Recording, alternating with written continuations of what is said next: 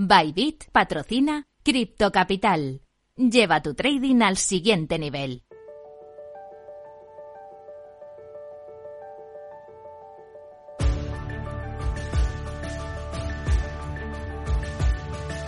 Cripto Capital con Sergio Fernández.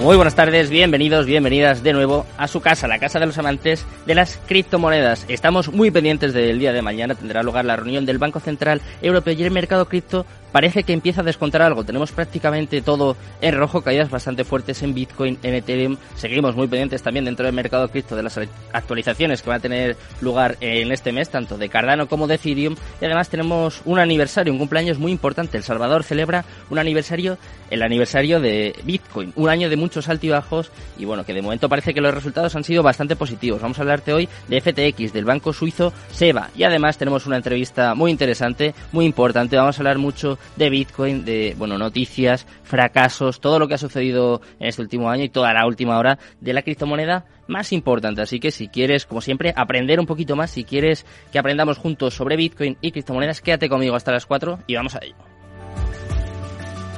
Minuto y resultado. Top 10. Vamos a empezar, como siempre, echando un vistazo al mercado cripto. Comenzamos por Bitcoin. Se deja un 4,93% en las últimas 24 horas hasta los 18.887 dólares. Estábamos peleando con esa barrera de los 20.000 y ahora ya estamos en 18.800. Ojo, en segundo lugar, Ethereum cayendo 7,28% abajo hasta los 1.500 40 dólares. Era la más fuerte en las últimas semanas y parece que hoy también está cayendo con bastante fuerza. En tercer lugar, Tether, totalmente plana, 0,00% y clavada en el dólar. Vamos con otra stablecoin, en este caso USD Coin se deja un 0,01% y también está clavada en el dólar. En quinto lugar, Binance, cayendo un 5,24%, está en 266,69 dólares. En sexto lugar, su stablecoin Binance USD se deja un 0,02% y también está clavada en el dólar. Séptimo lugar para Ripple, dejándose un 3,28% hasta los 0,32 centavos. En octavo lugar, vemos a Cardano, también en negativo, cayendo bastante fuerte hoy, 6,29% abajo hasta los 0,46 centavos. En noveno lugar, Solana, también en negativo, 5,10% abajo hasta los 31,36 dólares. Y cerrando el top 10, vemos a Dogecoin, ha vuelto a adelantar a Polkadot, está dejándose un 4,66% hasta los 0,06 centavos. Así está el mercado cripto en estos momentos, como veis, está cayendo prácticamente todo. Y ahora, pues te vamos a contar las noticias más importantes. Vamos con las Crypto News. Criptonoticias. Empezamos hablando de una fecha muy importante y es que El Salvador celebra el aniversario de Bitcoin en un año de muchos altibajos. El 7 de septiembre de 2022 se cumple exactamente un año desde que El Salvador se convirtió en el primer país del mundo en adoptar Bitcoin como moneda de curso legal al hacer cumplir la ley Bitcoin. Abogando por Bitcoin como moneda de curso legal el año pasado, el presidente de El Salvador, Nayib Bukele, prometió que la adopción de Bitcoin beneficiaría al 70% de la población local que tenía falta de acceso a los servicios bancarios a partir de 2021.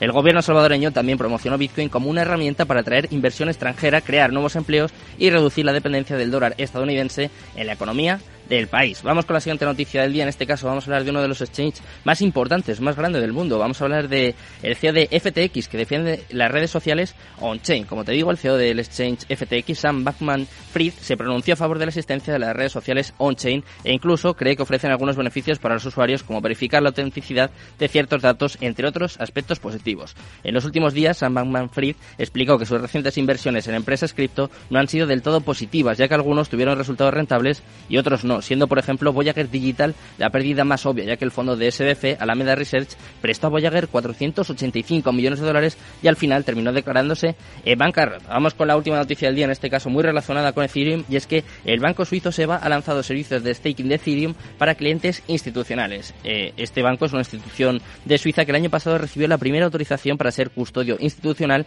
de inversores en criptomonedas por parte de los reguladores, que ahora ha lanzado un servicio de staking de Ethereum para clientes institucionales. Además, ocurre justamente cuando es inminente la actualización del merge de Ethereum que llevará la red de prueba de trabajo a prueba de participación. El banco publicó un comunicado de prensa en el día de hoy diciendo que atiende la demanda de instituciones que muestran interés en servicios como staking y DeFi. La plataforma de gestión de staking del banco permitirá a los clientes hacer staking en una variedad de protocolos incluidos Ethereum, Polkadot y Tezos. Además, planea agregar soporte para protocolos adicionales en el futuro. Ya sabemos cómo está el mercado, ya sabemos también las noticias más importantes de las últimas horas. Vamos a hablar de Bitcoin, ¿eh? muy atento.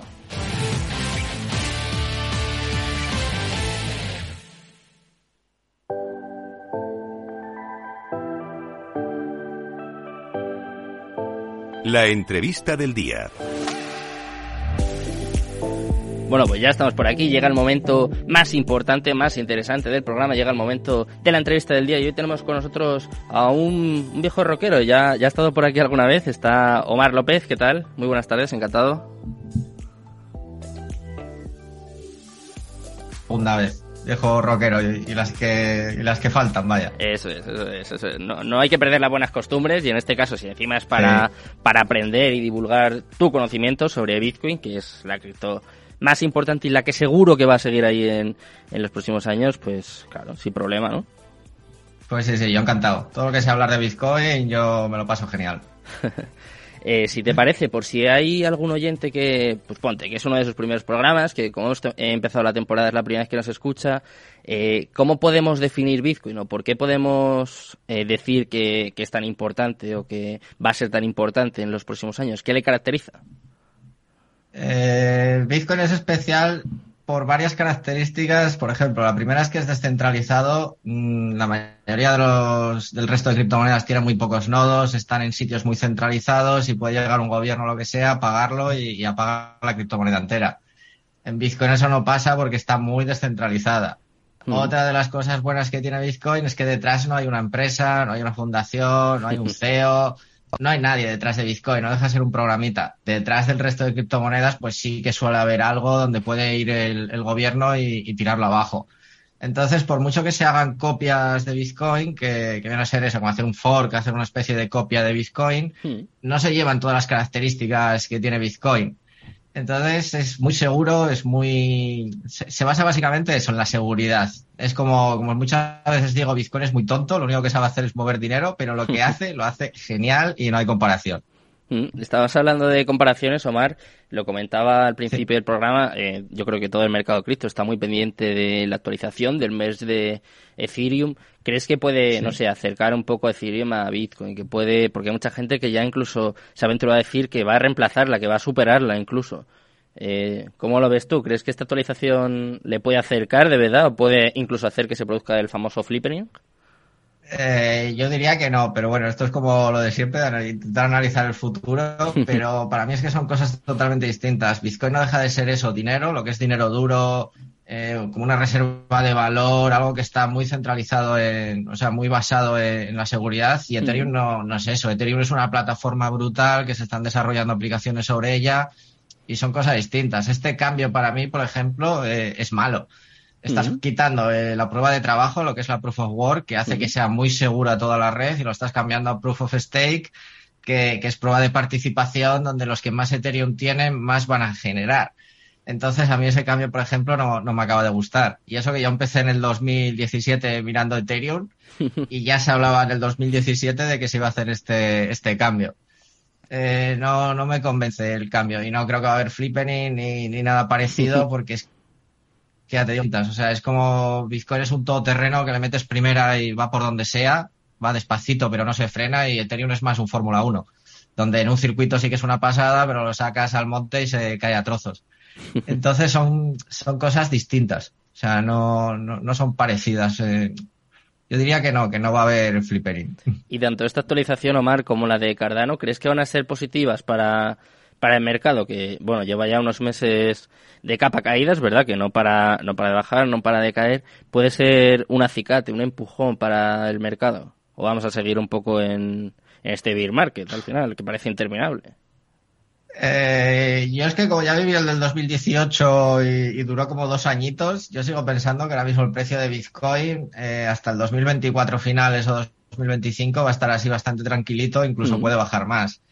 ¿Qué pasa? Que el resto de criptomonedas se basan mucho en el precio de Bitcoin. O sea, si Bitcoin sube, pues todas las criptos bajan y si Bitcoin baja, todas las criptos bajan.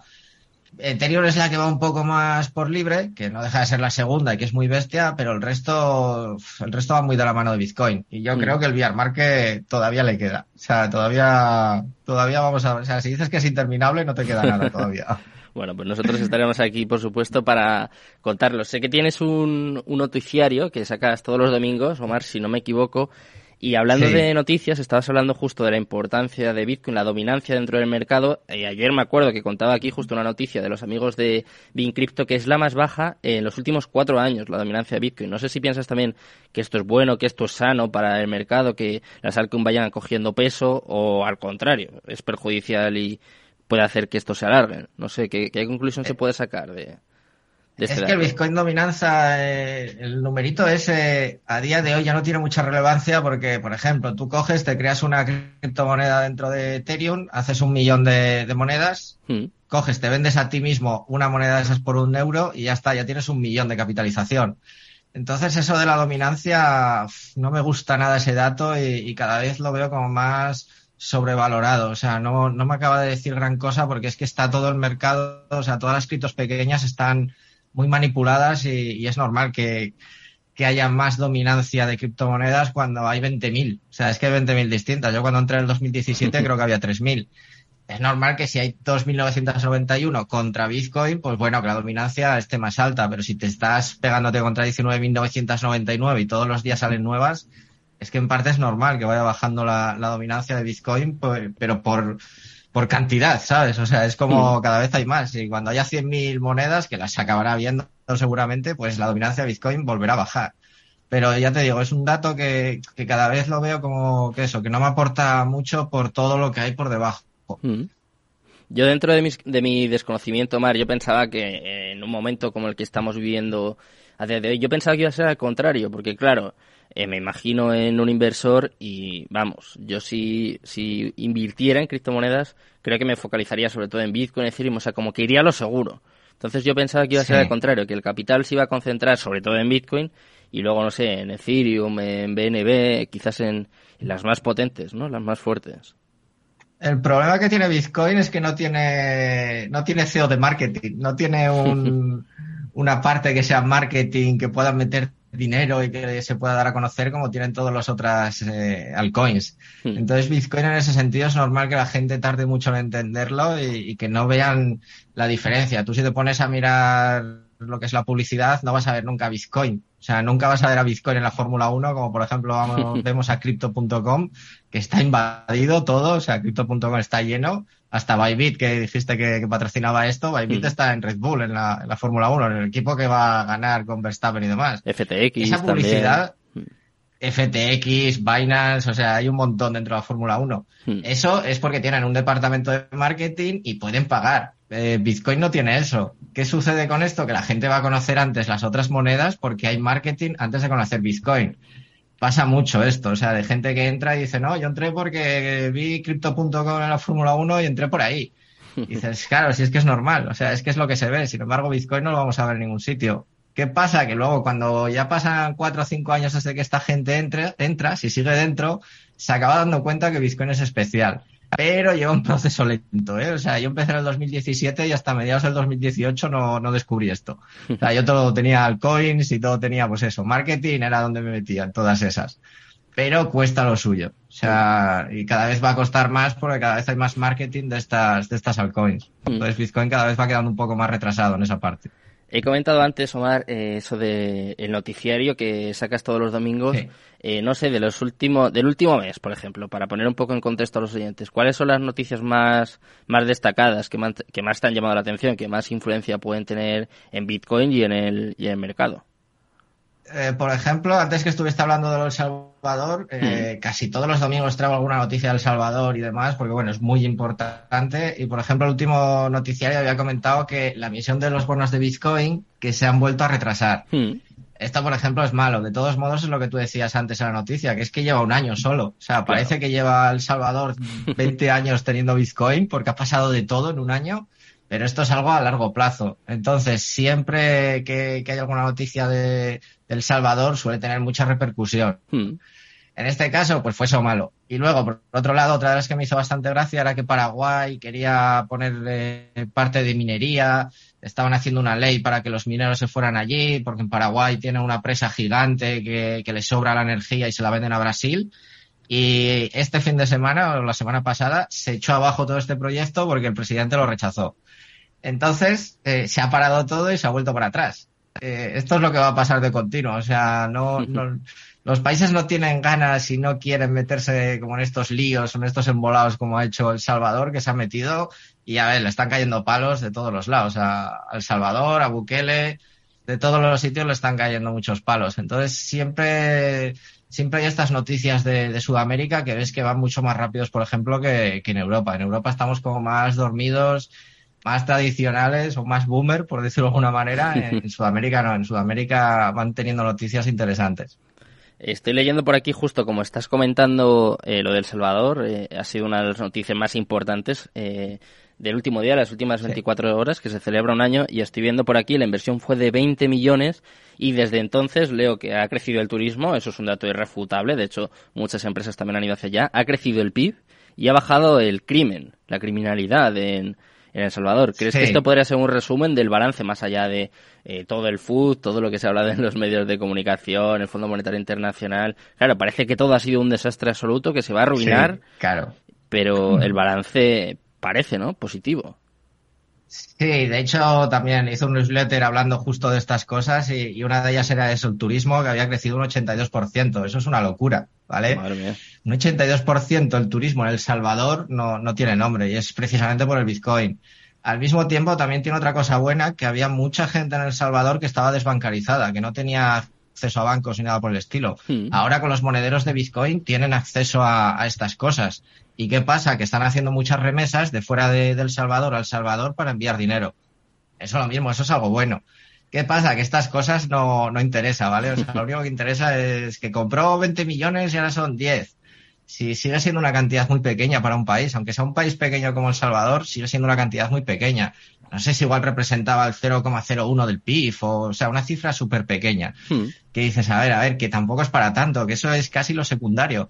Hay que quedarse con, con todas las cosas que ha cambiado y, y ha mejorado yo tengo allí un amigo que tiene un restaurante y, y demás y, y, ahora mismo me está diciendo que se está encontrando allí gente de Canadá que se está mudando, gente de Francia, de Alemania. Tengo otro amigo de aquí de España, de Madrid, que se va a ir a vivir a, El Salvador, que se va a mudar. Hmm. Esto hace un año era impensable, o sea, to totalmente impensable. Nadie se iba a ir a El Salvador a vivir.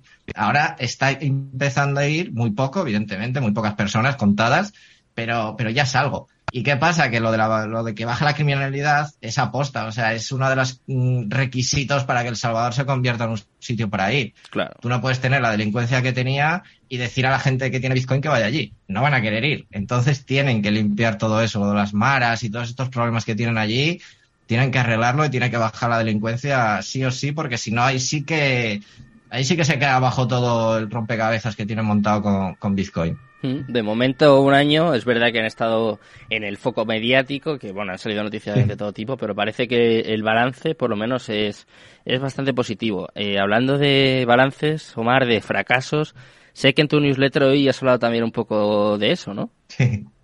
A ver, cuéntanos. Sí, efectivamente, conté varios fracasos que hice yo en el 2017, porque yo llegué de, de casualidad a Bitcoin. Hmm. No tenía nadie que me dijera, métete en Bitcoin, que te vas a hacer rico, te vas a comprar un Ferrari. Yo no, no tenía nada de eso. Entonces, claro, yo llegué un poco de, de, casualidad, no tenía ni idea de qué era esto y, y por ejemplo, el primer fracaso que tuve, que, que, fue muy gordo, es no empezar a comprar Bitcoin porque ya costaba unos mil dólares. Y dije, Buah, esto ya está súper caro, yo ya no puedo tener un Bitcoin, ya me he olvidado de ello, ya he perdido el tren. Por fortuna compré Ethereum, ¿vale? Entonces, dentro de lo que cabe, me salió parecido, por decirlo de alguna manera, pero mm. claro, que yo empecé comprando pues un Ethereum. No tenía ni idea de lo que estaba haciendo, no sabía que era eso ni, ni nada por el estilo. ¿Y qué fue lo siguiente? Que como no llegaba a Bitcoin, pues me puse a comprar altcoins, pero, pero vamos, de todo el tipo de, de altcoins, que todas eran estafa, todas se fueron a cero. Tengo que haber comprado Dubai Coin, Buzzcoin, Desire, monedas que no conocen ya ni los desarrolladores, ¿vale? O sea, nadie las conoce. Y yo pues me metía en esas diciendo, Buah, esto no para de subir, va a subir todo. ¿Qué pasa? Que justo cuando ya empezó el pico del 2018, que, que llegó 20, a 20 mil dólares Bitcoin y empezó a caer, ahí todas las criptomonedas, todas las altcoins se fueron casi a, a cero. Entonces ahí es cuando me di cuenta de, a ver, a ver, ¿qué he hecho mal? O sea, ¿cómo perdido tanto dinero cuando había ganado mucho? Y es cuando me di cuenta de que eso, de que Bitcoin es una cosa y las altcoins es otra. Y en ese momento pues empecé a cambiar todas las altcoins que tenía, lo poco que me quedaba, ¿vale? Eh, vamos, no, no, era nada comparado con lo que ya había metido, pero bueno, dije, ya puestos me da igual, lo paso todo a Bitcoin y, y me olvido. Y desde entonces pues me ha salido bastante bien lo de ir comprando Bitcoin tranquilamente y verlo a largo plazo. O sea, Bitcoin no es para hacerte rico de la noche a la mañana, ni, ni como se vende muchas veces de Ferraris, ni cosas así. Casi el precio es un poco hasta secundario. O sea, Bitcoin está aquí para, para que el ser humano tenga una herramienta para poder hacer intercambios entre nosotros sin, sin un tercero en el medio. Eso lo va a seguir teniendo esté a un dólar o esté a un millón de dólares Bitcoin. Entonces hay que tomárselo así e ir con, con calma. Y evitar mucho, pues eso, la, las plataformas, las ICOs, todas estas cosas que hay mucho ruido alrededor de Bitcoin y, y hay que tener cuidado. Mm. Eh, es precisamente el consejo que le darías a tu, a tu yo de, de 2017. Tenemos aquí una sección que es el consejos para el inversor novato. Eh, ¿Qué habrías aconsejado tú a Lomar de 2017? ¿Centrarse en Bitcoin? No. ¿Ir acumulando Sí, con lo mismo que le digo a todos Bitcoin? mis clientes ahora, que es compra Bitcoin, métete solo en Bitcoin, no mires nada más y céntrate en Bitcoin. Cuando ya vayas entendiendo qué es esto, cómo funciona y demás, si quieres más arriba, cuando ya lleves un año, métete en otras cosas, pero ten cuidado, ¿vale? Porque mm, puedes perder dinero de muchas maneras. Bitcoin no, Bitcoin es más tranquilo, es, es Bitcoin. Tiene unas características, como te dije al principio, que, que va a seguir teniendo. Hmm. Entonces es lo que les digo. De hecho, me llaman freno de mano, ¿vale? O sea, tengo muchos clientes que me llaman freno de mano porque ellos vienen, no, me voy a meter en esto, me voy a meter en el otro. Y yo, no, no, no, no, quédate en Bitcoin, solo Bitcoin. Es lo más sencillo, ¿vale? O sea, que no estoy diciendo que sea con lo que más dinero vas a ganar ni nada por el estilo, porque Mm. evidentemente hay altcoins que se han vuelto locas de precio, pero sí que es lo más tranquilo y los, los clientes que yo tengo suelen ser gente inversora, CEOs, directivos, cosas así, Hmm. que van a largo plazo, ¿vale? O sea, de hecho muchos de ellos ya lo ven como, como una herencia para sus hijos. Entonces no tienen ese problema de ir mirando el precio ni nada, van comprando poco a poco todas las semanas y, y van teniendo solo Bitcoin. De hecho, la mayoría de los que tengo deben de tener un 100% en Bitcoin o el que no tiene un 80% en Bitcoin y un 20% en Ethereum. No, de ahí no se sale ninguno. Hmm. Aunque no es un consejo de inversión, eh, ni mucho menos, pero es que es que esto va a volver a pasar, porque ahora estamos en bear market, pero eh, bueno, ya pues, ya pasó, yo ya he vivido un burrán que había perritos, había tal, que todo subía a lo loco De todo. y hay que tener mucho cuidado porque igual que la historia es cíclica y se repite en el mercado de cripto, pues va a volver a suceder y hay que estar atento y sobre todo hay que estar informado y precavido. Muchas gracias, Omar, por, por haberte pasado por aquí otra vez y nada, ya, ya apuntamos los muchas gracias a ti. Un placer, muchas gracias. Un placer, gracias. Nos despedimos ya por hoy. Mañana no va, a haber, no va a haber capital deportivo. Estaremos muy pendientes de la reunión del Banco Central Europeo. Y eso sí, ¿eh? yo os espero aquí a eso de las tres y media en Cripto Capital. Antes de despedirme, un alivio para todos los madridistas. Benzema no tiene tocada la rodilla. No se va a perder el derby contra el Atlético de Madrid. Me despido con esta información de servicio y os dejo ya con Mercado Abierto, con Rocío Arbiza y todo su equipo. Muchas gracias a Juan de por estar aquí a los mandos, al otro lado. Y muchas gracias a ustedes por acompañarme en esta hora. Mañana más y Cripto Capital, tu demon. Capital Radio, la genuina radio económica.